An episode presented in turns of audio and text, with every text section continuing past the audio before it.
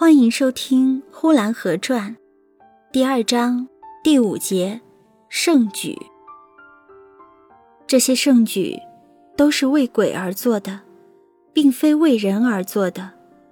至于人去看戏、逛庙，也不过是开油借光的意思。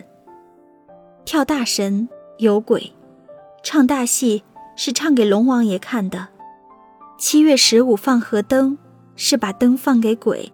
让他顶个灯去托生，四月十八也是烧香磕头的祭鬼。